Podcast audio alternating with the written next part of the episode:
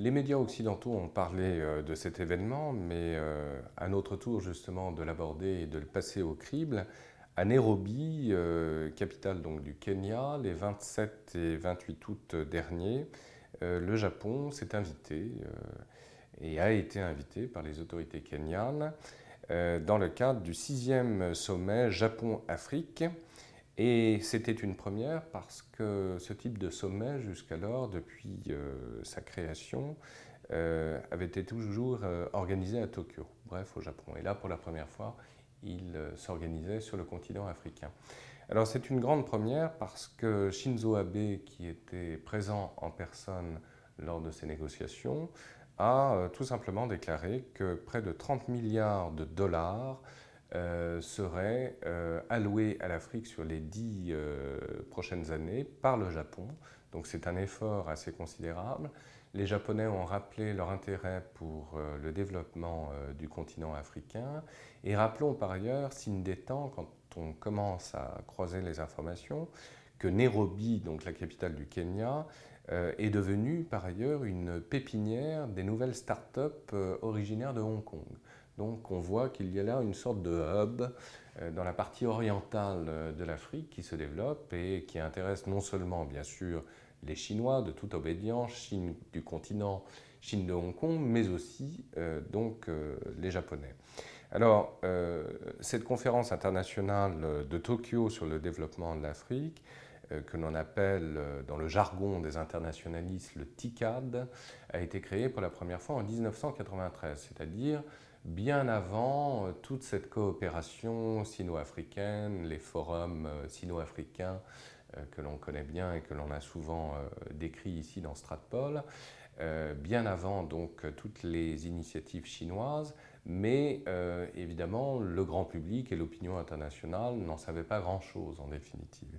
Et là, donc pour la première fois, la presse japonaise, relayée par la presse occidentale, euh, a euh, lourdement insisté sur le grand retour du Japon, précisément, euh, non seulement dans les affaires du monde, mais dans les affaires africaines.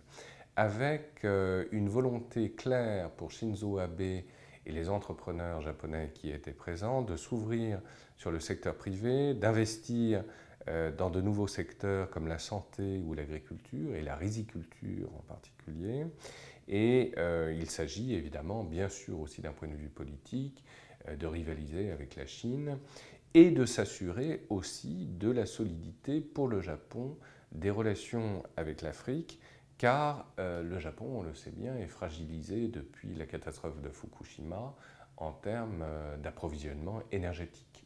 Et donc il faut coûte que coûte, évidemment, s'assurer de cette sécurité. Ne pas oublier non plus euh, le volet diplomatique, savoir que le Japon brigue un siège de membres permanents au sein du Conseil de sécurité et euh, évidemment les voix africaines lui seront euh, utiles dans sa démarche. Les faits néanmoins minimisent l'importance de l'événement parce que la Chine à elle seule, c'est 179 milliards de dollars d'échanges commerciaux. Euh, contre 24 milliards pour le Japon. Donc évidemment, il y a là une asymétrie euh, très importante. Et la valeur, par ailleurs, des exportations chinoises vers le continent a été 11 fois supérieure à celle du Japon. Donc évidemment, là aussi, asymétrie. Rappelons également que euh, même si le Japon avait créé donc, cette conférence avant tous les dispositifs euh, chinois que nous connaissons, rappelons que la première visite euh, d'un dirigeant japonais en exercice sur le continent africain ne remontait qu'à 2001. Alors que Zhou Enlai, dès la fin des années 50, début des années 60, suite à la conférence de Bandung en 1955, à laquelle d'ailleurs, rappelons-le, le Japon euh, faisait figure déjà de concurrent à la fois de l'Inde et euh, de la Chine en tant que leader des pays du tiers-monde, eh bien euh, la Chine très tôt donc avait déplacé ses dirigeants sur le continent africain et pas le Japon. Néanmoins, Shinzo Abe a compris qu'il fallait développer une diplomatie tous azimuts.